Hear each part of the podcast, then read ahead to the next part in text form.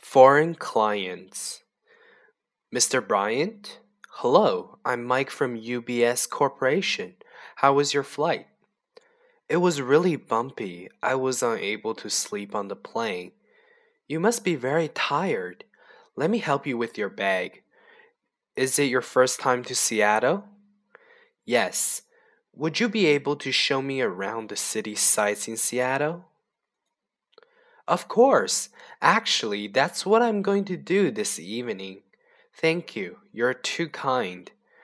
Now let's go to the hotel first, drop off your things, and have a little rest. I've booked a table at a Chinese restaurant. Afterwards, I'll take you downtown to see the city sights. How does that sound to you? It sounds wonderful. Seattle's nightlife must be very exciting. Thank you for your hospitality.